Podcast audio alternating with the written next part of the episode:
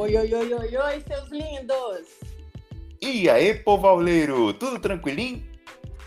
Pessoal, aumenta o volume agora, porque está no ar o podcast que eu sei que você ama, o Aulas Inteligentes. Opa, aí sim, hein? Então já pega o papel e caneta ou abre aí o aplicativo de notas, porque aqui é só conteúdo prático, sem novelinha, sem enrolação. Aliás, conteúdo de quem, Flávia? Ai, ai, Marla, adivinha só. Trabalho em equipe, gente, é claro. Bom, e nem adianta você vir com essa de que, trabalha, que você trabalha sozinho, porque trabalhar é viver em equipe, gente. É isso, meus amigos. Aqui você vai aprender sobre diferentes óticas, como aprimorar suas habilidades de relacionamento e escutar dicas das melhores pessoas que conhecemos para falar desse assunto. Hum, show de bola, Marlon. Bom, e quem é que vai dar essa aula inteligente aí de trabalho em equipe hoje? Conta pra gente, Marlon.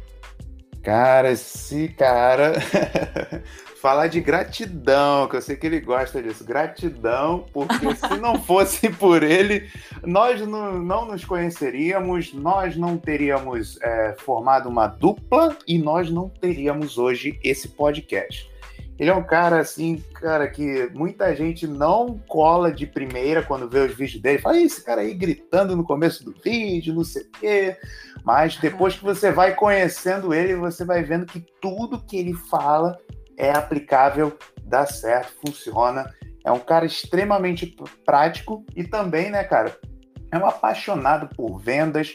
Ele fala desse assunto com maior orgulho e inspira todo mundo. Criador do Epicentro, é, criador do Vendas Cura Tudo, que é um curso que tem todos os outros cursos, e o Rainmaker que tá vindo aí, cara. É um amigão. Me ajudem então a receber com aquela salva de palmas, né? Ricardo Jordão! É, Brota aí, meu amigo! E aí, beleza, galera? Tô aí. Obrigado. Show! Pelo, obrigado pelo convite. Show, Jordão. Pô, se apresenta aí pra galera, nossos ouvintes, a pessoa que talvez ainda não te conheça, é, fala de onde você tá falando, vai fazer seu jabá aí. Eu tô em São Paulo, sou de São Paulo, paulistano, corintiano, maloqueiro, sofredor, roqueiro.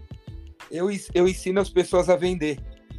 Porque quando você aprender a vender, você não vai precisar mais depender do seu marido, você não vai precisar depender do seu pai, você não vai precisar depender do governo, nem da igreja, nem de Deus, nem de ninguém. Você vai ser livre, vai saber, vai poder fazer o que você quiser. Quem aprende a vender, vai para as cabeças. Quem não aprende a vender, vira um Zé Ruelo. Então, eu, eu, ensino, eu ensino as pessoas a se libertar a se libertar das amarras todas que tem na vida aí, cara. Às vezes é da família, às vezes é da, de uma empresa, às vezes é da, da igreja, de sei lá qual aí. Então você vai para as cabeças. Então eu estou nessa cruzada, ensinar as pessoas a vender.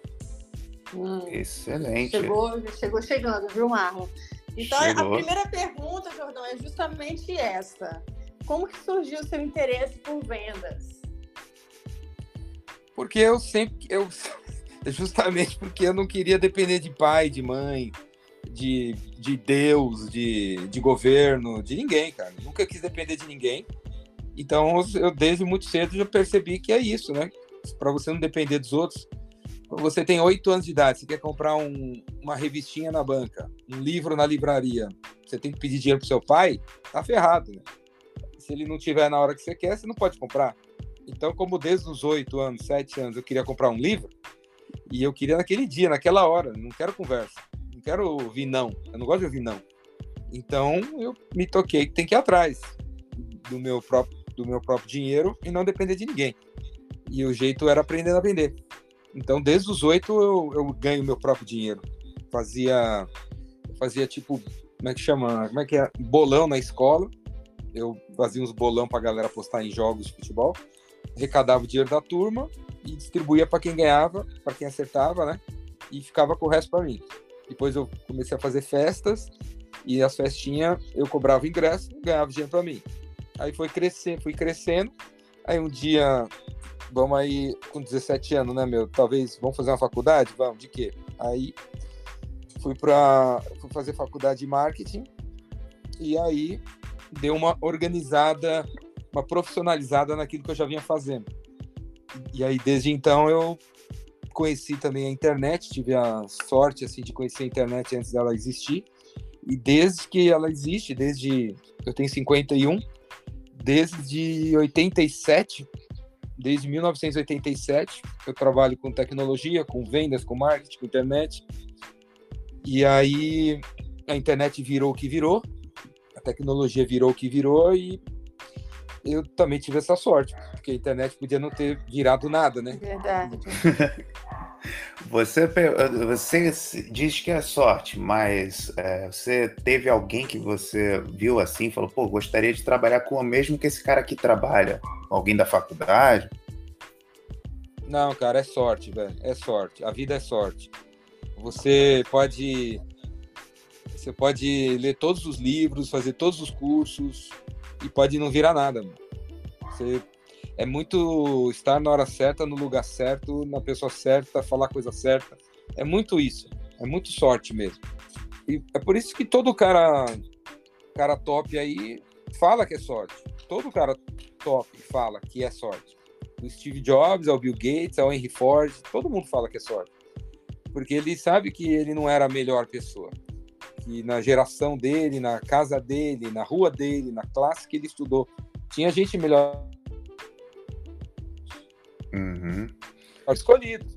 Ele foi escolhido porque ele estava na hora certa, no lugar certo, com a roupa certa e falou a coisa certa. Então, é por isso que tem essa. É por isso que essa história de agradecer é importante. Porque é sorte. Porque se não fosse. Se você ficar achando que, que é. Basta você trabalhar duro, basta você ler, estudar, ser um cara disso, disso, disso, disso, disso, disso, disso que vai dar certo, você não precisaria agradecer ninguém, cara porque no fundo é, é resultado do seu trabalho. Por que você tem que agradecer os outros? A história do agradecimento é porque justamente não depende de você. Você pode fazer mil coisas, mas se não tiver sorte, não vai, não vai dar certo.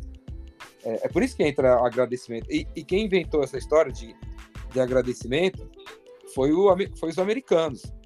Que eles têm um feriado nacional lá chamado Thanksgiving, que é dia do agradecimento, onde eles uhum. param um, ano, um, um dia no ano para agradecer. Eles se tocaram disso. Aqui no Brasil não tem esse negócio de gratidão. Agora que virou, virou moda, virou moda na internet. Os tapados estão falando gratidão aí, mas é, é, é, um modismo do momento. Mas não tem essa história de ser agradecido de verdade. É, é, vai, 20 anos atrás, no Brasil, você agradecer de verdade. Não existe, cara. Não existe. Existe assim, graças a Deus, né? Existe essa frase, né? Graças a Deus. Mas o cara que fala graças a Deus também não faz nada a respeito. Ele agradece a Deus. Obrigado, obrigado por ter me, me ajudado. E é isso aí, é. fica entre nós, né? Você me ajudou, eu agradeço e é isso, né? Aí o que, que eu vou fazer com isso? Sei lá, eu vou continuar. Vou ser médico, você me ajudou, Deus. E aí eu sou médico e valeu, valeu, viu? Valeu. Né? Fica assim por isso mesmo. Agora, Estados Unidos não é assim.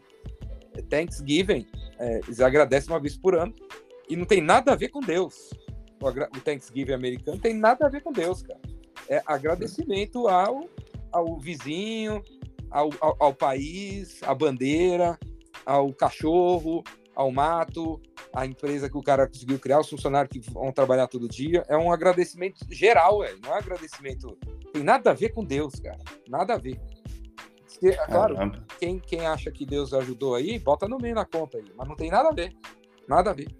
Então, e aí, quando você. E, e essa, essa visão do agradecimento é, é, oriental também, meu. Se você for lá pro Japão, pra China, pra Coreia, esses lugares aí que são, inclusive, os me, dos melhores do mundo, eles, eles agradecem tudo, cara. Eles não agradecem a um deus, eles agradecem a 25 deuses. No Japão tem 45 deuses. Não tem um Deus, cara. Esse negócio de, de um Deus é invenção do Ocidente. Não tem um Deus. O, Buda, o budismo, essas paradas aí, não é... é. Tem vários deuses: Deus da água, Deus do vento, Deus do mato, Deus disso, daqui. Por isso você vê no Japão os caras cuidando das plantinhas, aí você vê outro japonês cuidando dos, dos peixinhos, aí você vê outro Deus cuidando da. outro japonês cuidando do, da calçada, porque para eles tudo é Deus, tudo é importante. São vários deuses, várias coisas. Exato. É, é, realmente, é uma coisa, essa religião monoteísta, as religiões monoteístas são meio complicadas mesmo. Mas, é, não cabe a gente aqui questionar o porquê dessas coisas. É, mas eu achei. Perguntou. Ah. Você que perguntou. eu dou uma viajada de vez em quando. Mas vamos unir então o conceito de tecnologia, que é onde você é, iniciou seus trabalhos, né, na empresa de tecnologia, trabalhando com software e a questão das vendas. Você é, com certeza viu nascer os softwares, primeiros softwares de CRM, né, que é o software de gestão de relacionamento com o cliente. Você acredita que por você ter visto esse nascimento, ele te influenciou da sua maneira geral de vender? É, antes do nascimento, teve a ressurreição. teve a morte. Como é, assim? Teve o caos. Não, o... antes de surgir a tecnologia, surgiu a filosofia. Então, aí volta na história da sorte, né, cara? Eu tive a sorte de, no, no, na idade de 16 anos, surgiu um livro, livros, dois, três livros, que falavam sobre CRM. E depois por eu estar, tá eu estar tá ali no mundo da tecnologia, eu vi o CRM surgir, o software surgir depois. Com certeza, se eu não tivesse no meio, não teria visto isso. Né? Até hoje ninguém, tem muita gente nem sabe que, do que a gente está falando. Um monte de gente, hum, é, 1% das empresas no Brasil usam CRM. Né? Sim. Então, é, quem, agora, conceito, quem tá, né? Quem tava na tec, quem trabalha com tecnologia sabe o que é. Sabe o que é. Tem que estar tá na tecnologia. Você vai dizer que o cara que, que sabe que a CRM é melhor do que o cara que não sabe, cara? Porque o cara.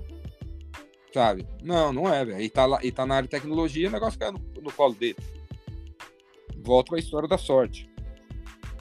Sim. A, a questão, então, assim, da, da metodologia, porque a gente vai chegar hoje no, no, no, que foi criado, né? O CRM Summit, tudo, tudo que envolve né, a sua filosofia, mas voltando lá para o começo, você trabalhava vendendo aquilo e tal, só que aí você foi criando um, um método próprio, o um método jordânico, vamos dizer assim, é, até onde é, é, você desenvolveu ele para chegar no que hoje a gente vê como o vendedor Rainmaker?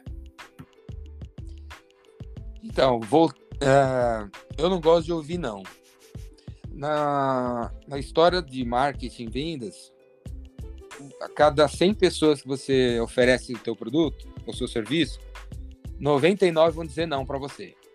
Essa é a probabilidade, essa é a estatística.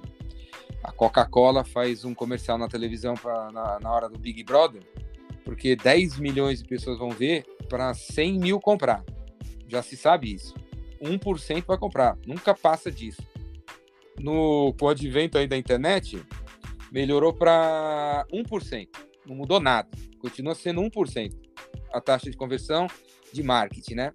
Então, aquele que estiver ouvindo aqui, quiser vender, vamos dizer que você quer vender 10 cadeiras. Para você vender 10 cadeiras, você tem que 10 cadeiras vai ser 1%. Então faz a conta aí.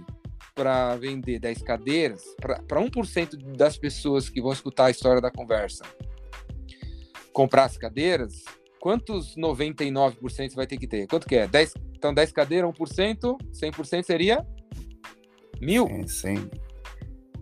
100? Para vender para 100 pessoas, 10 cadeiras. Ou para vender para 10? 10, então, tem que falar, se a taxa de conversão é 1, né? Mil, é, mil pessoas. Então, você vai ter que contar a história das suas cadeiras para mil pessoas, para 1% comprar, igual a 10. 10 pessoas. Então, sempre foi assim.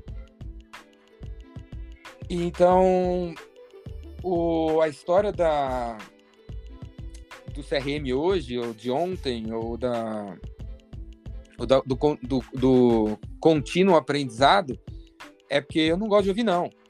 Então, conforme você vai estudando marketing vendas, você, que é o meu caso, continua estudando para ver o que, que tem que mudar no jeito de fazer vendas, no jeito de fazer marketing, para ouvir menos não. Ouvir menos não. Porque você não pode acreditar que você vai colocar um site no ar e as pessoas vão visitar e todo mundo vai querer. Não vai, vai ser 1%. Os outros 99 vão falar não. Para na próxima visita não ser mais 99 falando não, ser 98, você tem que mudar alguma coisa. A cor, o preço, o produto, o nome da empresa, o nome do produto, a descrição, o vídeo, alguma coisa você tem que mudar. Aí você muda, caiu para 98. Aí você muda, 97. Muda, 96 e assim vai.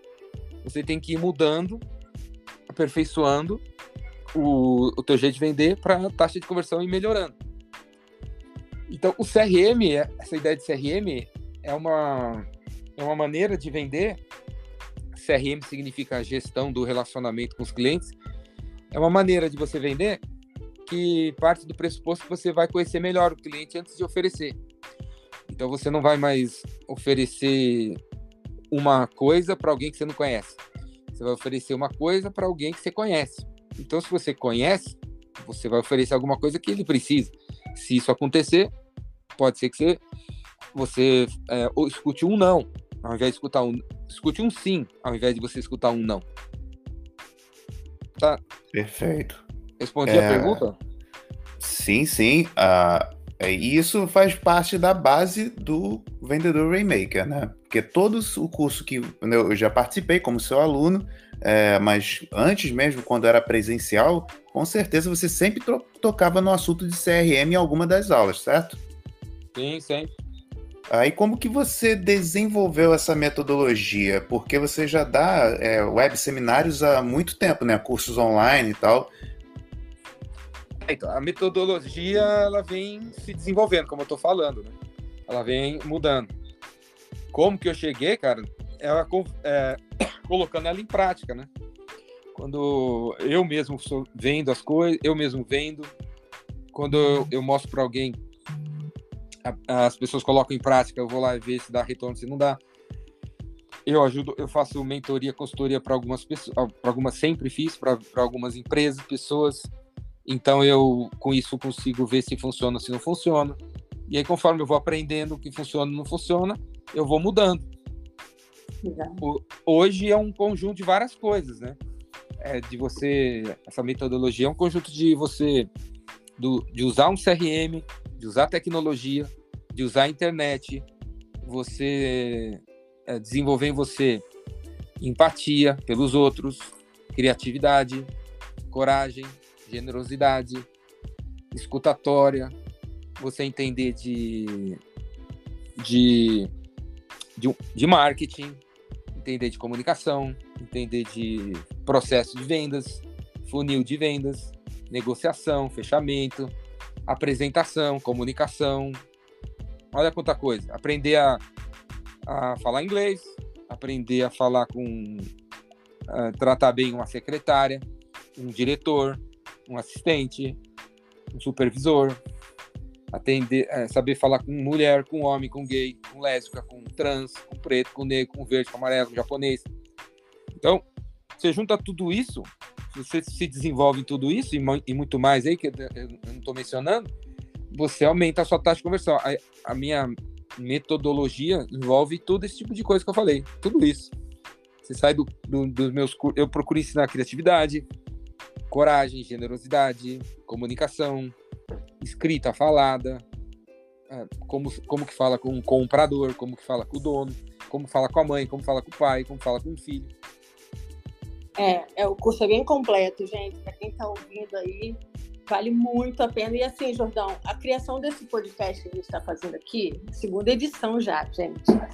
É, tipo assim, foi, foi desenhado graças a, a esse curso que você está falando, né, do Vendas Cura Tudo. Eu conheci o Marlon né, através do curso aí, você criou essa ideia de, de parceria de metas e tudo mais. Aí a gente resolveu fazer essa, esse, esse, esse podcast justamente para isso, para convidar as pessoas que a gente gosta, para essas pessoas falarem sobre a realidade de trabalho delas, enfim. E aí, juntando tudo isso, é, o que, que isso. É, como é que eu vou explicar? É, essa troca de experiência entre as pessoas, cara, eu nunca vi o Marlon na minha vida, só pela internet. Criei uma sintonia boa com ele. E a gente está trocando ideia tem, um, tem quase um ano, né, Marlon? Quase um ano. Quase um ano. E, pô, como é que veio essa ideia, assim, de você ver que teria chance disso dar certo? Ou foi intuitivo? Ou como é que foi? O quê? O Venda, o Venda Escora Tudo? É, essa ideia do curso, a ideia de fazer essas parcerias de metas. Isso, unir as pessoas. É, não, é, não sei se é intuitivo, mas é. Eu prefiro a palavra observação. Intui... O que, que é intuição? Quem consegue explicar? Ninguém, sei lá. É, é, é observação. Você, ó, acho que a gente tem que aprender a observar, né? Prestar atenção no que está acontecendo, perceber que podia fazer isso, isso e isso. Eu não penso que é intuição, não. Intuição parece uma coisa, tipo, parece que tem gente que tem dom, tem gente que não tem, tem uhum. gente que é especial, tem gente que não é. Eu não acho. Não tem, eu não acho. Acho que é tudo observação, uh, querer, né?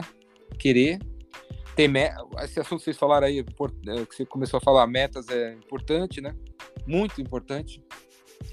Quem tem meta bate meta, quem não tem meta não bate meta. Quem não tem meta não, não avança. Quem tem, avança. Então, o... E essa ideia de juntar pessoas para um cobrar a meta do outro é porque 99% das pessoas não tem meta. Mas quando tem chefe, o cara tem meta, né? Sim. Quando o cara. Muita gente tem dificuldade de estudar sozinho, aí o cara vai para a escola porque ele acha que ele precisa de um professor, porque ele não consegue estudar sozinho. Então, o cara o cara, não, o cara precisa fazer academia para malhar. O cara não consegue malhar na rua sozinho. O cara precisa de um personal para malhar, não consegue malhar sozinho. O cara precisa fazer curso de inglês para aprender inglês, não consegue estudar sozinho. Então, a maioria é assim, pelo jeito, né? E o, então, essa ideia veio daí. É, é simplesmente observação, né? Na intuição. Observação. A maioria das pessoas, se tiverem professores e coaches e isso e aquilo, pais e mães fazem, cobrando em cima, o cara faz, então vamos unir a galera para um cobrar o outro. Senão o cara deixa quieto, acaba não fazendo, né? Show, show. Inclusive, cadê as aulas do Marlon? Marlon, responde Marlon aí, Aulas. oh, eu mudei o nome do Marlon dias atrás aí. É em vez de Marlon Aulas. Tô sabendo. É Marlon Ar. Ar. Porque não tem, não tem aula, pô. Aí, tá vendo, gente? O que, que a gente traz aí para vocês? A pura realidade. Mas... Porque, porque, assim, tem o software, software, hardware, e quando. E no, no mercado de tecnologia, quando o cara fica falando que vai lançar um software e não lança, o cara chama o cara de Vaporware. Vaporware. Vaporware. Então, o Marlon Aulas é Marlon Ar. Marlon, vai sair, pô. Você vai ter que editar. Edita essa parte aí, senão você vai se. Nada, vai tudo. O pessoal tem que conhecer o Marlon Ar também, ah. pô. Vai que gosta de uma brisa. Enfim, pessoal, é, o, o, Jordão é, também é o criador, gente, do Epicentro. E eu acho que vale a pena a gente tocar aqui no assunto, porque geralmente a gente pensa em vendedor, né? Aí vem a cabeça o vendedor, aquele cara que domina técnicas de venda, o cara vai lá, faz um labirinto que só tem uma saída, o cara só pode sair se ele comprar. Fica aquela coisa de pressão, empurra terapia. Eu acredito que o Epicentro veio na contramão, né, para mostrar a galera que está empreendendo e tal. É, da onde que surgiu essa ideia do Epicentro, Jordão? Então, epicentro é o centro do terremoto, né? Se acontecer um terremoto, se estiver no epicentro, desaparece, vira pó, né? Ninguém vai encontrar nem o seu dente, nem a arcada dentária vai sobrar. Então, é, a ideia é, era fazer, é fazer um evento que vai causar um terremoto na cabeça da pessoa, né? De quem vai. E dali vai criar ondas, que é o epicentro de um terremoto, criar ondas e vai destruindo o resto, né? Então o epicentro vai cri criar ondas na cabeça da galera para criar terremotos em volta, ondas em volta dela, né? E eu, o tema do epicentro é coragem, criatividade e generosidade.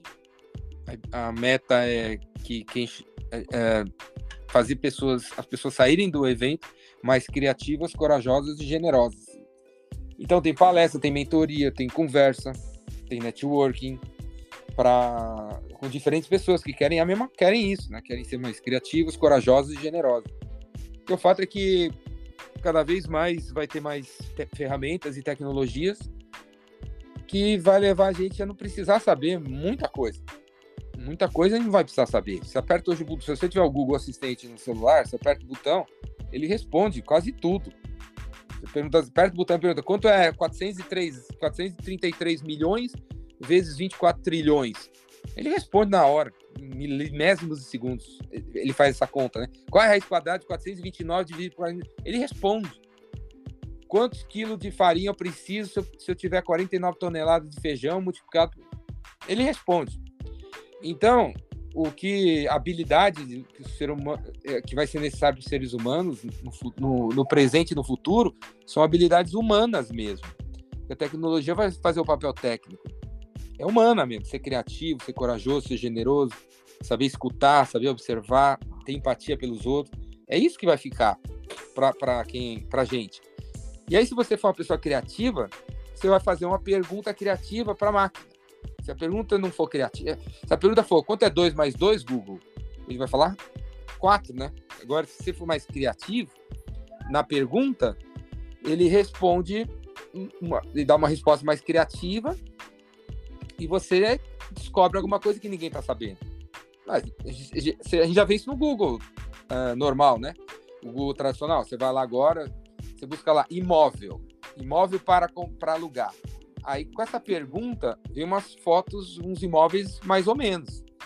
Agora, você vai lá e pergunta: um imóvel de 450 metros quadrados, que tem varanda, que tem piscina, que tem bicicletaria e que tem três vagas na garagem, que nem uma bloqueia a outra. Pá! Vem uma resposta muito melhor do que aquela resposta é, padrão que as pessoas. É, vem uma resposta muito melhor que aquela pergunta padrão que a maioria das pessoas fazem por preguiça, né?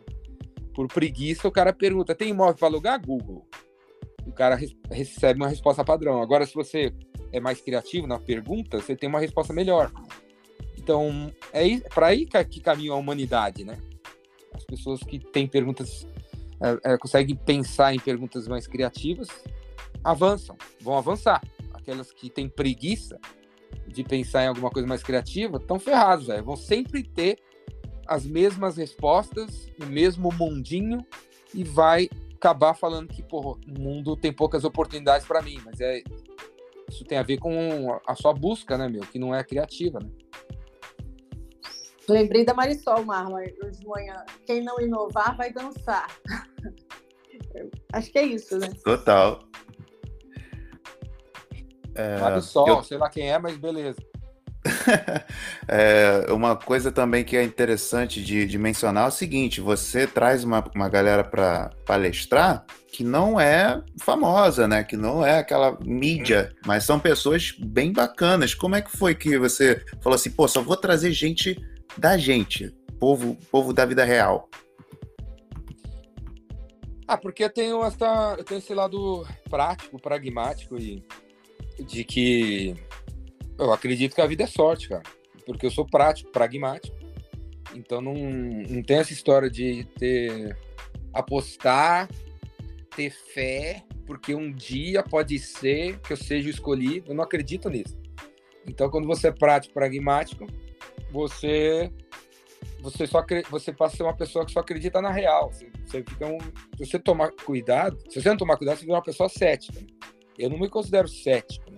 Eu me considero um cara que está em busca de, da verdade, né? Eu não aceito a autoridade, é, uma verdade que não tem uma, um fundamento racional. Não aceito, não aceito. Então, não aceito você falar, ah, porque sempre foi assim, porque não sei quem falou, não, não aceito. Então, essa, esse jeito de pensar leva a, a, ser um cara que quer ver sempre a real. E quem faz a real é pessoas de verdade, né, meu? A verdade é que é, é real. Eu já trabalhei em empresas, grandes empresas. Então eu sei quando você está num lugar que assim, tem 500 pessoas, você, você ali que daquelas 500, 450 pessoas fizeram nada. Não fazem nada. Não precisam fazer nada. Não fazem nada, cara. Essas empresas grandes, que tem um monte de funcionário, a maioria não faz nada, cara. O cara enrola o dia inteiro. Ele, ele engana pra caralho. O cara inventa uma, uma reunião com mais três pessoas que não fazem nada, e os quatro que não fazem nada ficam enrolando. e, e ficam, vamos fazer um projeto assim? Vamos. Eles sabem que não vai dar em nada, né? Mas eles ficam lá embarrigando e tal. Então eu, eu, eu, já, eu já vivi isso. Então eu sei que onde acontece. Eu sei que num grupo de 500 pessoas, 30 fazem alguma coisa e o resto faz nada. Então onde estão essas 30 pessoas? Quem são essas 30 pessoas? E, e, e elas sempre são mais empreendedoras e sempre são mais, mais raiz, sabe? Então, e é óbvio, né? Quando você vai num lugar que, quando você vai no, você sai dos, da elite e você vai para os lugares assim que não tem tantos recursos, você vai encontrar mais gente que é da real, que é real, que vai ter que trabalhar, né? Vai ter que pensar, vai ter que botar pregar, botar prego, vai ter que levar o produto no cliente. E aí eu uh, eu acabo encontrando essa turma que é a minha turma, meio, meio que por isso, né? E a, a outra coisa é que esses epicentros, esses terremotos, que, que, que eu acredito que precisam acontecer, eles não vão ser criados por, pela elite de nada aqui, nada. Nenhuma elite. Quando você está por cima, você não quer. Você não quer mudar nada. Não quer. Ninguém quer. A, a, elite religiosa desse planeta não quer mudar nada. A elite econômica também não. A elite, a elite cultural também não. A elite política também não. Não quer. A elite futebolística também não, cara. O Brasil, desde que eu nasci, fala de Flamengo, Corinthians, Palmeiras. É os mesmos times, cara. Nos últimos 30 anos surgiu algum time novo. Os caras não deixam. Não rola. Então, é. Vamos, vamos falar dos esportes. Ah, eu, eu, eu cresci ou, ou, ah, escutando falar de futebol. O Brasil é o país de futebol. Passados, eu tô com 50, passados 50 anos, o Brasil virou o país do futebol e de mais qual outro esporte? Fórmula 1? é, que é o qual mais? Vôlei, de vez em quando? Qual? Qual mais tem? O Brasil virou. Ginástica olímpica? Talvez. Surf. surf? Talvez, é. né? Nas, Olimpí nas Olimpíadas. Os outros esportes, a verdade é que se alguém for campeão sozinho, se virando, tipo o Popó no basquete, no, no, no boxe, né? Se o cara se virar sozinho e virar campeão, o Guga, o Guga no tênis. O Guga, quando ele foi campeão de Roland Garros, é, Roland Garros, quem transmitiu foi a Record. O, a, a, Rede Globo não sabia nem quem era o Guga. Foi a Record que transmitiu a final de Roland, Roland Garros. Então, o cara se, chegou no topo, aí a Globo queria saber quem ele era. A revista Veja também queria saber e tal. Então, o Brasil continua sendo o país do futebol. E é o país de algum outro esporte quando o cara atinge o topo e aí todo mundo tem que falar.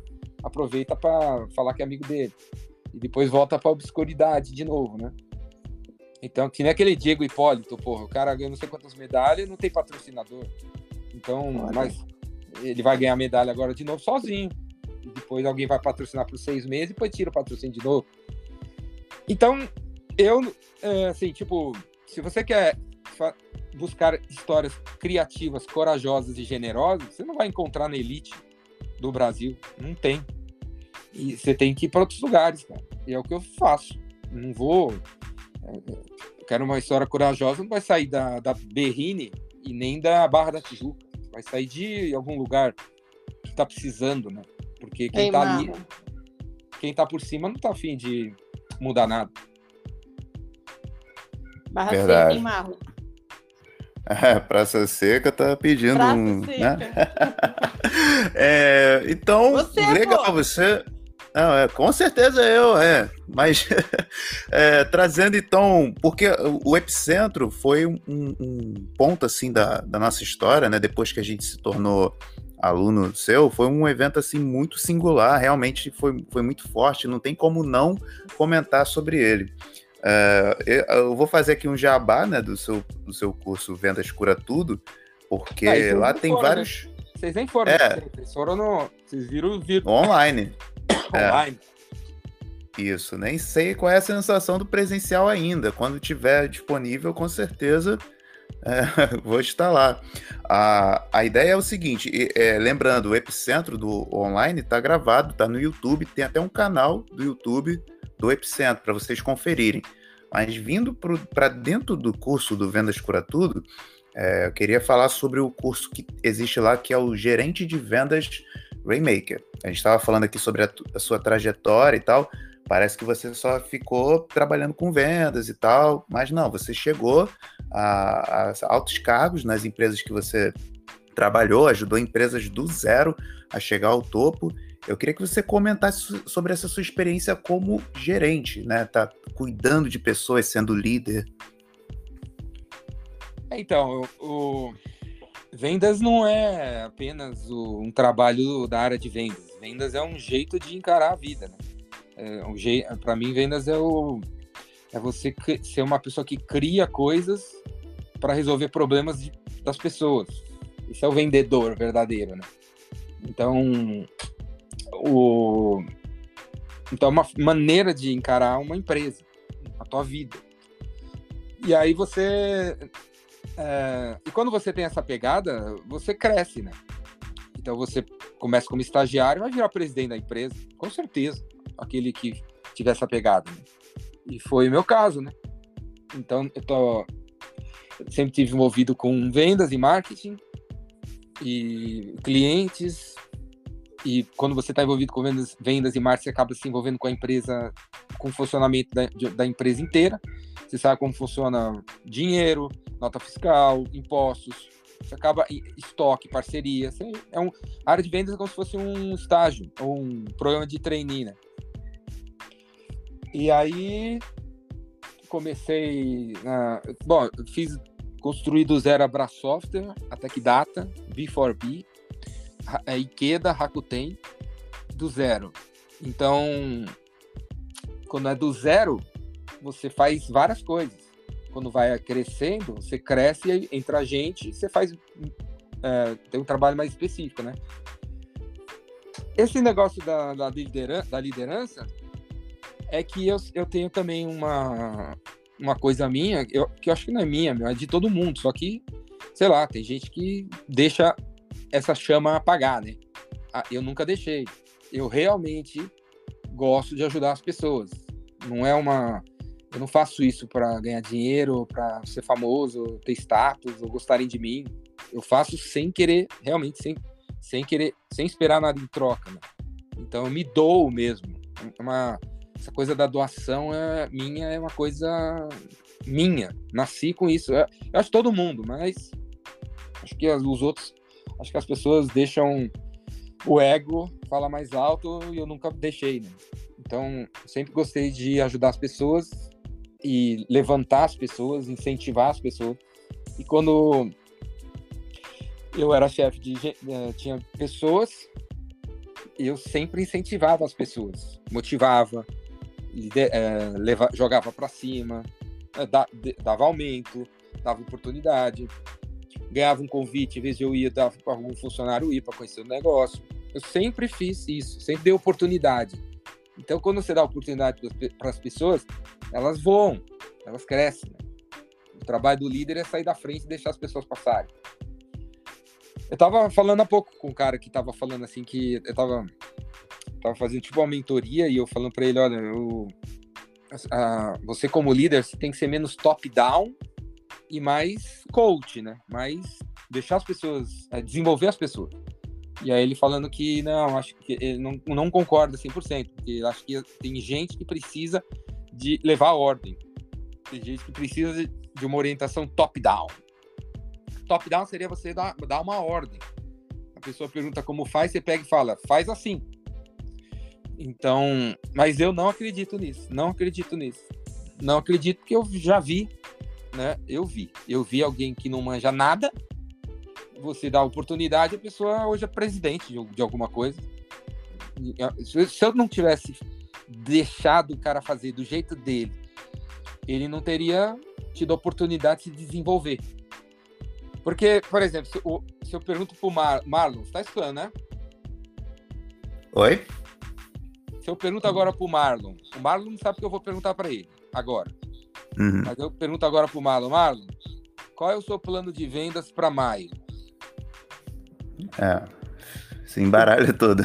Se embaralha todo. Mas, ele, mas se eu botar uma arma na sua cabeça e falar, se você não responder, eu te mato, ele vai responder. Ele vai. Ele vai Cinco vendas por semana. Você vai criar o plano. Você vai criar o plano. Você vai criar o plano. Se, uhum. se eu uhum. falar, se eu te faço a pergunta e dou, e dou dois dias você responder, você vai fazer um PowerPoint, você vai pesquisar e tal, você vai conseguir apresentar um plano, você vai conseguir. Mas né, é, essa, essa deixada para você fazer o plano, eu estou desenvolvendo você. Então, e, e, porque a melhor maneira de aprender é ensinar. Para você ter que me falar, me responder alguma coisa para mim, você tem que aprender. Você vai ter que pesquisar.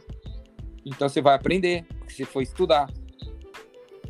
Então, eu sempre fiz isso. Eu sempre fiz isso. Eu, eu sempre tomei o cuidado de de não, não de não impor as minhas coisas, né?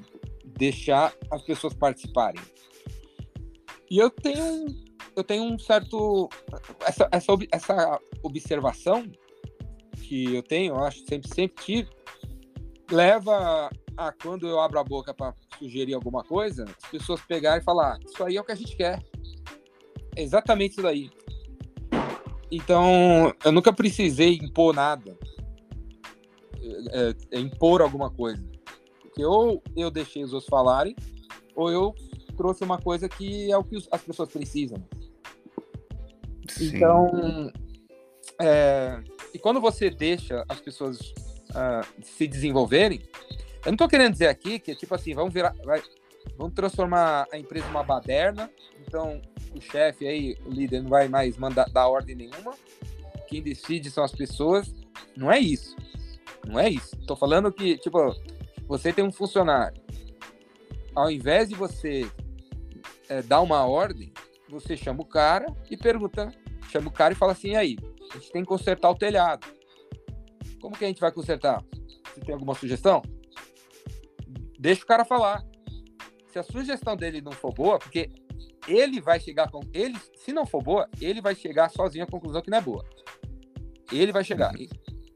Em quanto tempo? Você está conversando com essa pessoa, vamos dizer, em um minuto o cara chega, eh, vai dar uma sugestão de como consertar o telhado.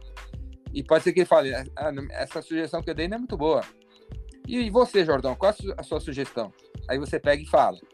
É capaz do cara pegar e falar, pô, vamos fazer do seu jeito. E ele comprar a tua ideia. Mas depois que você deixou ele tentar vender a dele para você. Então, pô, quanto tempo você perdeu para isso acontecer? 30 segundos, cara. 30 segundos, você podia ter ido mais rápido, né?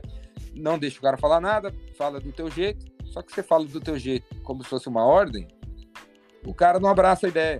E não vai se envolver, não vai se engajar, vai, se, vai acabar ficando desmotivado.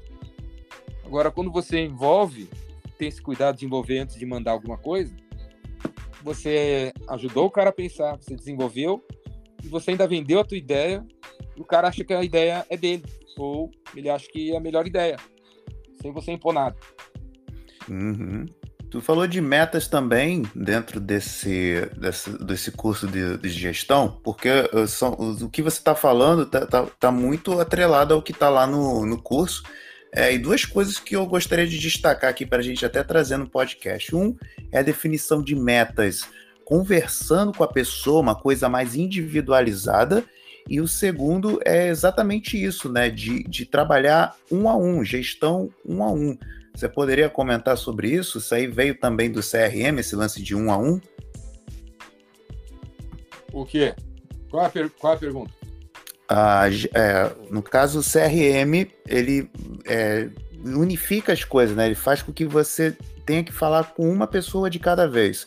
Ah, na hora de você estabelecer metas, por exemplo, com um funcionário seu, uma pessoa que você está sob responsabilidade sua, você vai lá e bota uma meta para aquele cara e não uma meta para todo mundo. Tipo, ah, a meta é tal, de tantos milhões. Não, você senta com o cara, vai lá e faz uma meta que você sabe que aquele cara pode bater.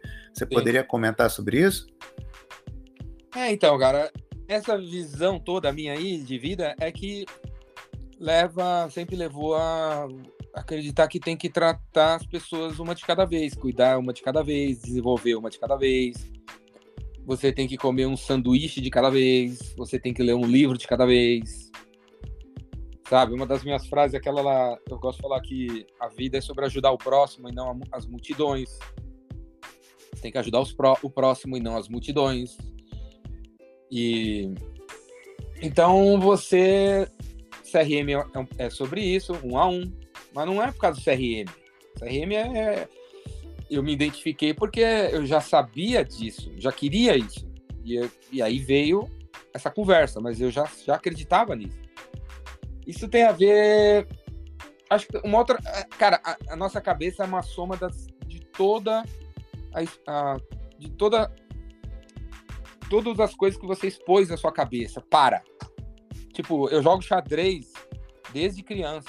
E o xadrez, com certeza, é, tem um papel é, fundamental nessa história toda, desse jeito de pensar. Porque no xadrez, cada peça tem um papel. Na, na, no jogo de dama, na dama, dama e xadrez usam o mesmo tabuleiro. Dama, todo mundo sabe jogar dama, né? Xadrez, alguns.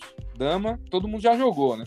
Na dama, o teu exército, as tuas peças são todas iguais. Todas iguais. No xadrez, cada peça tem um, uma. Pode fazer uma coisa. Faz uma. Tem um papel. Você não pode pedir para torre fazer o papel da rainha. Então, esse tipo de, de visão das coisas levou eu a ser uma pessoa que pensa que aquele cara é para essa posição, esse cara é para aquela outra. Essa, esse livro é para isso aqui, esse livro é para aquilo ali. Então, o, sabe, tem gente que tem gente que que vê a vida como um jogo de dama. eu preciso fazer um vídeo no YouTube sobre isso. Tem gente que vê a vida como um jogo de dama. Tipo assim, todas as todas as. É uma pessoa que só tem uma filosofia de vida. Tem. É, a pessoa que vê a vida como jogo de dama, é, hoje a gente pode falar que ela é, ela é uma pessoa de esquerda ou de direita. Porque o cara de direita tem raiva da esquerda, o cara de esquerda tem raiva da direita. O cara rico tem, tem raiva dos pobres, o pobre tem raiva dos ricos. E o único jeito de crescer é montar em cima dos outros, né? Sei se é montar em cima dos outros, mas ele começa com essa frase aí. Ele come... a... Essas pessoas começam com essa. Uma...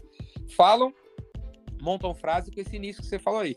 O único jeito, o único jeito, pessoas que veem a vida como jogo de damas, fala muito disso aí. O único jeito, e eu nunca falei isso, o único jeito é esse, ou aquele, eu nunca falei isso. O único jeito de vender é visitando. O único jeito de conseguir um emprego é tendo currículo. O único jeito de conseguir crescer na vida é conhecendo alguém. Sabe? O único jeito de ser feliz é tendo dinheiro. O único jeito de ser feliz é, ter, é, ter, é ser casado. Eu nunca falei isso, cara. Nunca. Então, tem. É, eu, não, eu não penso desse jeito, que só tem um único jeito na vida. Uma somatória de, dessas coisas que eu tô falando, dessa experiência toda que eu já vivi, muitas coisas que eu não estou falando aqui ainda. Mas essa, é, essa visão, essa coisa assim, vamos tratar tudo com amor e carinho, tem a ver com quem pensa que tudo é importante, tem a ver com quem pensa que a gente tem que fazer as coisas é, a um. João precisa de uma conversa, Pedro precisa de um e-mail, Maria precisa de um WhatsApp, Alfredo precisa de um, de um Telegram. Então, e assim vai, né? É, eu falei do, da dama de um montar em cima do outro, que aí você sabe, né? Você bota uma em cima da outra e dá pra pular lá pra frente, sabe? Eu fiz um pouco dessa analogia aí. Pode ser, boa, boa. Vou, eu, vou, eu, vou eu vou falar, eu vou usar isso aí na, no vídeo, quando eu fizer o vídeo. Mas, Já é. A dama, é, hoje... a dama, exatamente, a dama você põe em cima do outro e pula e vai pra frente, né? O xadrez não tem nada disso. Tem nada disso não põe ninguém em cima de ninguém e, e, ninguém dá salto, ninguém. Não tem mutreta, não tem. Eita, eu ia perguntar aqui sobre a questão também que você falou assim, é uma soma de várias coisas. E quem abre os seus vídeos lá no YouTube já dá uma impactada de duas coisas, né? Metallica e Star Wars. Você consegue explicar de alguma maneira como que isso te afetou nas vendas? Como, o que, que o, a Metallica trouxe, o rock, né? E o que, que o Star Wars, o cinema, trouxe também? É, pois é. Tem, tem mais isso aí. O, o rock, ele é o. A tradução da palavra rock significa chacoalhar. Então, o rock, ele é um, é um estilo de música inventado pelos americanos para chacoalhar. se você for olhar, antes de surgir o rock, a música ela era tocada nos palcos com as pessoas sentadas. O cara tocava no eh, tinha um pianinho lá e tocava sentado. A orquestra todo mundo sentado. O, o jazz todo mundo sentado. O blues todo mundo sentado. Foi o rock que levantou as pessoas, cara. Foi o ritmo que levantou as pessoas. No, nos Estados Unidos. Você vai falar que ah, aqui já existia o samba. É, talvez, o samba, beleza. Samba, brasileiro, o pagode é mais recente. O samba nem é brasileiro, né? É, é da África, não é? Então, no o rock é o som que levantou as pessoas. E ele é reconhecido por isso. É que a gente não. O brasileiro é apenas uma música, né? É a música. O americano tem música, tem letra, tem a, tem a de onde veio, o espírito da, desse estilo de música e tal. Eles consideram um monte de coisa. O americano achou rock um estilo, um estilo de vida, não um estilo de uma música, né? E eu sou assim, para mim o rock é um estilo de vida. Ser roqueiro é um estilo de vida. É, é o estilo da, daqueles, do cara que levanta. Ele não fica sentado. Ele levanta, chacoalha todo mundo, chacoalha a si mesmo e bota para quebrar. E o, a, além do que, o rock surgiu como movimento social quando surgiu surgiu com a, as letras eram para como era o, é o ritmo o estilo de música do chacoalhar, chacoalhar as pessoas, a letra era sempre foi social, sempre teve um cunho social de revolucionar, mexer com as estruturas do sistema, né? E então eu escuto, eu escuto desde criança, né, cara? Eu tenho 51 anos, Metallica eu escuto desde que eles existem. Metallica em outubro vai fazer 40 anos vai fazer 40 anos. Eu escuto desde. Eu escuto Metallica há 40 anos, né? Eu já escutava outro. outro já escutava Iron Maiden antes do Metallica surgir, né? Por exemplo. Já escutava Beatles antes do, do Iron Maiden surgir. E o. E o Star Wars, também que eu conheci desde criança, tem 40 anos também. E Star Wars trouxe essa visão meio espiritual da coisa toda para mim e tecnologia também e ficção científica e e, e, e criatividade e você vê pensar que você pode inventar o que você quiser. A história de Star Wars é sobre um universo que não existe aqui que não existe né tipo o cara criou tudo aquilo né então pô tinha oito anos nove anos dez anos eu não, eu não via o filme apenas como um filme né ficar pensando, pô, Jorge Lucas criou tudo isso, isso não existe. E, puta criatividade, né? Robôs que são. Ah, em Star Wars, os robôs, uh, os computadores são humanizados. São. Uh, quem salva os seres humanos nos, no, nos filmes são os robôs, inclusive. E todos, na hora, na hora H, na hora que o mocinho vai tomar na cabeça, aparece o robô e salva. Né? em vez de jogar contra o ser humano, né? Então, pô, o cara botou tecnologia a favor do ser humano, humanizada, e a luta do bem contra o mal. tem diversidade no filme desde o começo: homem, mulher, tem o Chewbacca, tem negro, verde, amarelo, bem que é o mal, o mal que é o bem. É bom pro cacete. Então, misturada de filosofia com tecnologia, com, com espiritualidade, com com tudo isso aí que eu falei, pô, você, você aprende isso aí com oito anos, ferrou, né? Você abre tua cabeça, nunca mais, nunca mais fecha. Genial, não. É, é, a gente, a gente vê como, como é que é. Sim, e, e, não, uma, Flávio, e aquele, eu... e, e aquele, ah. que tá, aquele que tá escutando isso agora e vai tentar assistir Star Wars, porque tem gente que vê eu falando, e vai lá ver, né? Que fala assim, pô, sempre tentei ver e não consegui. Vai, vou lá ver. Já que o Jordão gosta tanto, vou tentar assistir. Você não vai conseguir, cara. Infelizmente, você não vai conseguir assistir no, em 2021 Star Wars. Você não vai conseguir. Você vai começar a ver e falar, porra, mas que coisa chata, lenta. É. Pô, como é que o cara pode gostar disso? É que eu vi com uma outra idade, né, cara? Então, eu, para mim, é uma é uma coisa de criança que eu levo para mim até hoje, tem um outro sentido. Você não vai conseguir nunca ter o, ver o sentido que eu vejo. Não vai conseguir. Vai, você vai ter que ver em outro, vai ter que ver no Harry Potter isso, sei lá. Vai ter que ver numa, numa algum filme que tá estreando esse, esse ano aí, sei lá, alguma série desse momento aí, talvez. Vai fazer esse é, papel com você. É isso mesmo. É, antes de da gente finalizar, eu tenho um, um, último tópico aí que eu queria comentar. É o seguinte, claro que se você não quiser responder e tal, não, não tem problema não, a gente faz outro. Mas ou é, você é um cara que pegou esse, esse lado revolucionário do rock e tal, e você sempre foi muito contra esses gurus aí da internet, papapá. E eu soube que você já chegou num evento do, dos gurus e falou tudo o contrário dos que os gurus estavam falando lá no, no, produto lá de que, que deixava a pele jovem. Que, o, o, o, você, você é um cara que prefere manter-se esse cara, você mesmo, do que cair nesse jogo. E, e tem a galera que tá caindo no papo desses caras, indo na onda desses caras. Você acredita, você tem alguma mensagem para esses caras, tipo assim, é, para você não achar, a pessoa achar que só dá certo na vida se ficar seguindo guru daqui, guru dali?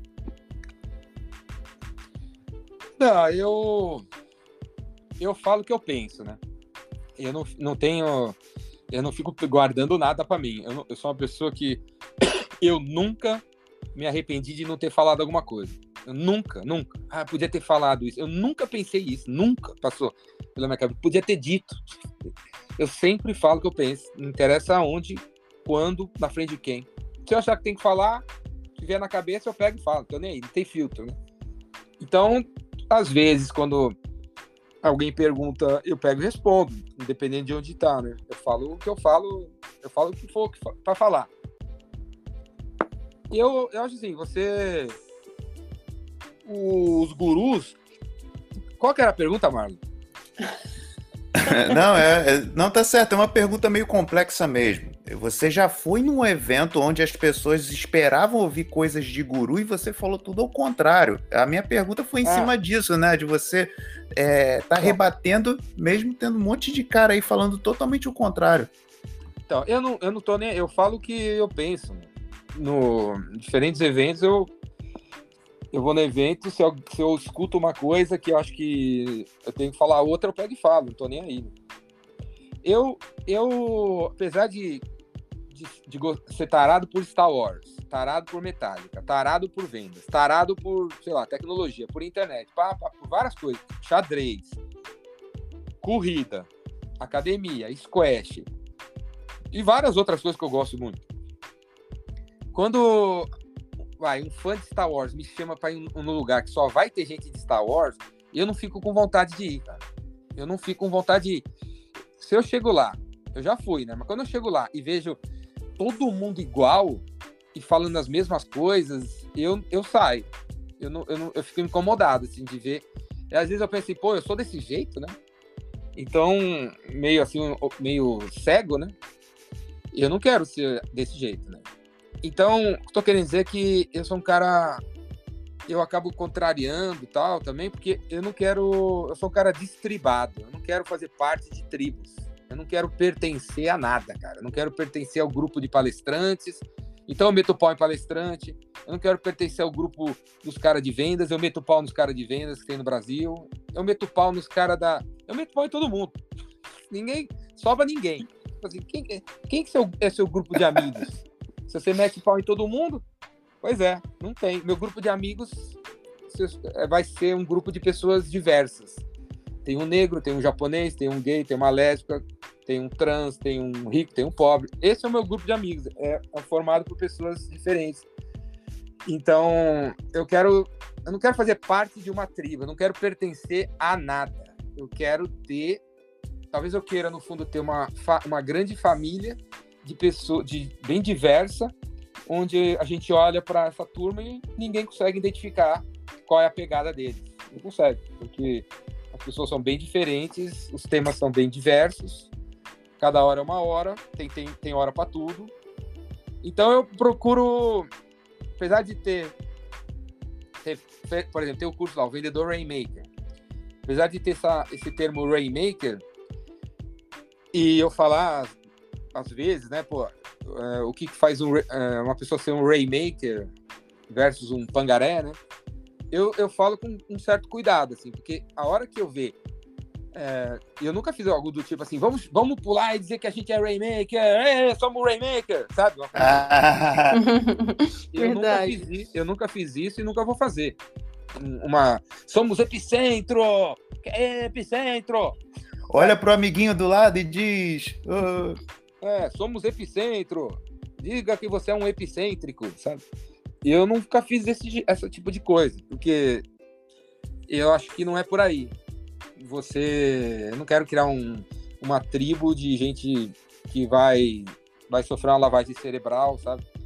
Eu quero que as pessoas pertençam a uma família e nessa, perten nesse pertencimento aí, que não é pertencimento, continuem com a sua individualidade.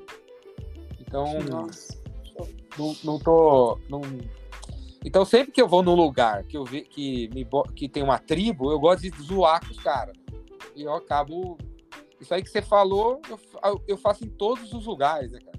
Todos os lugares que eu vou dar uma palestra e o, e o tema é um X, é X aí, eu detono todo mundo que falou ó, até aquele momento. E... É quando, quando tem debate na. Eu já participei de em palestra, é, em eventos que eu, eu tô numa mesa debatendo com outras pessoas, eu brigo com todos os caras. Todos, eu arrumo confusão com com o cara que tá fazendo pergunta, com os caras que estão sentados na mesa, com todo mundo. Espanta os carneirinhos. Porque eu- bom, alguém tem que ser uma- alguém tem que ser o advogado do diabo, alguém tem que ser o, o cara que fala o que os outros não estão falando, né? Então eu, eu, sei lá, eu gosto de fazer esse papel, não tenho problema em fazer esse papel. Eu nem sei se eu tô fazendo, mas eu acabo fazendo. Não, tá, tá, tá sim, porque quem é teu, teu amigo é porque gosta de tu, cara. Não é porque tu é de uma, uma tribo tal e não sei o que, tu é da tribo da gratidão. pá, pá, pá. É, você acabou mencionando do Rainmaker, né? Eu acho que é o, é o melhor momento para falar que a gente vai ter agora, né? No, daqui, a, daqui a três dias, o curso né, ao vivo do vendedor Rainmaker. E eu gostaria, né, para a pessoa que pergunta assim: ah, por que, que eu devo fazer esse Rainmaker? Qual é a resposta que você daria para ela? Mas vai soltar esse podcast até amanhã para um milhão de pessoas as- escutar? Vai ser, se Deus Vai quiser, hoje. né, Mala? Aham. Ó, quem sou eu para dizer que você tem que fazer meu curso, cara? Primeira, quando alguém pergunta por que, que eu tenho que fazer o Rainmaker, eu, eu pergunto pro cara, mas por que, que você tem que aprender a vender? Por que, que você quer vender? Por que, que você quer, você quer aprender a vender? Então, o correto não é você pensar numa frase maravilhosa, mágica e marqueteira para ver se todo mundo cai na tua conversa. Isso não é vendas. Vendas é você, primeiro, prestar atenção nas pessoas, perceber qual é o problema delas e aí direcionar o discurso para o problema delas. Se você não resolve o problema delas, sugira o teu concorrente para resolver o problema delas. Então, vendas não é sobre você quebrar a cabeça e criar uma frase maravilhosa, mágica. Não é. Então, por que fazer o Rainmaker? Velho, manda um zap para mim, 011 98182 3629, 9, 011 98182 3629, com o seu problema de vendas, que eu digo para você se eu resolvo ou não. Se eu não resolver, eu indico quem resolve. Aulas. Cara, então, show, show, perfeito. É, e o, a mesma coisa para o Vendas Cura Tudo, né? Que é o curso que engloba todos os outros cursos. É, tem mais de 40 cursos lá e tal. Quem quiser, gente, o link vai estar na descrição. é, Flávia, você tem uma, uma, per- uma pergunta, um encerramento aqui para fazer antes da gente terminar? Ah, beleza. Vamos pedir para ele deixar a mensagem final. Deixa a mensagem final, Jordão, para gente, para os nossos ouvintes, por gentileza. Mensagem final é que vendas cura tudo. Vendas cura tudo. Se você está com depressão, ansiedade, baixa astral, falta de amigo, falta de namorado, namorada, falta de esperança, falta de oportunidade, falta de emprego, de trabalho, faz uma venda aí que tudo isso desaparece na hora. Na hora que alguém liga para você e fala: "Vou comprar seus bolinhos, vou comprar seu cupcake, vou comprar sua camiseta. Eu quero contratar você como meu psicólogo." Todos os seus problemas acabam na hora. Vendas cura tudo. Então, dedique alguma parte do seu dia para a área de vendas para você vender a sua criação, seu sonho. Porque, porra, meu, o que tem de gente sonhadora nesse país é, é enorme, mas o que tem de gente descomprometida com o próprio sonho também é enorme. Você tem um sonho, mas não passa de um sonho que você não vai atrás. O ir atrás do sonho é arrumar um cliente. Arrumou um cliente através de você ter a manha de vender. Se você arrumar um cliente, você já está realizando seu sonho. Um, dois, três e assim vai. Então, cara, vendas cura tudo, aprenda a vender, aprenda a se, vendas é se comunicar melhor, vendas é conhecer mais as pessoas, vendas é ficar quieto, vendas não precisa falar, vendas tem que escutar. Aprenda sobre internet, aprenda sobre tecnologia, aprenda sobre CRM. Faça networking, participe de grupos de, na, de WhatsApp, de Telegram, o que seja, ao vivo, presencial, para é, ajudar as pessoas. E uma coisa leva a outra, quando você vê, você está vendendo. É isso, né? E aí, Marlon, satisfeito?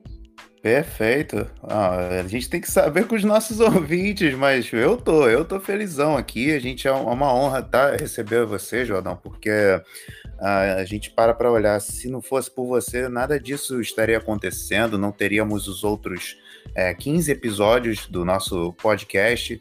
Então, eu quero agradecer de verdade aí por você ter sempre é, sido um cara aí é, que está sempre tentando ajudar a gente da melhor maneira possível e você vai lá e se reinventa, re inova.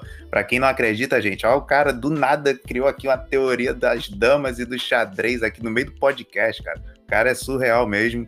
É, então, eu quero agradecer muito, muito mesmo pela sua presença aqui hoje. Que esse podcast chegue ao ouvido de muitas pessoas que estão é, desorientadas, perdidas e que querem encontrar alguém que está realmente interessado em ajudar elas e não, ah, pega aqui meu dinheiro, é, vou pegar teu dinheiro aqui e tal, compra meu curso e vai, vou resolver teus problemas, como tem muito por aí, né? Então, muito obrigado mesmo, Jordão. A gente vai encerrando aqui. Se você tiver mais alguma coisa para falar, a hora é agora. Ou tá tranquilo? tá tranquilo. Que a, força esteja com você. Ah. Aulas. Então, vamos finalizando aqui. Desculpa eu ter que te fazer. Desculpa eu ter que te fazer passar por isso, Jordão. Mas a gente sempre encerra os nossos episódios aqui com o Mickey, porque a gente fica devaneando. O Mickey, pô, Mickey. Você não foi na Disney várias vezes, pô? Então, cara, é o Mickey, pô. Mickey da, da finalização aqui do nosso podcast, valeu? A gente tá encerrando aqui. Jordão, pô, até o cara, meu irmão, teu parceiro pra caramba. Então é isso aí, meus queridos. Mais imita, um episódio. Imita Hã? o Pato Donald, meu. Mickey é fácil. Não consigo, não consigo. que merda. É. Vamos lá então, pessoal. Encerrando aí, ó. Cinco, quatro, três, dois, um. Qual é a mensagem final, Flávia? Manda bala. Manda bala e escova os dentes. Pronto. Uhul, valeu! Falou, galera. Beijo.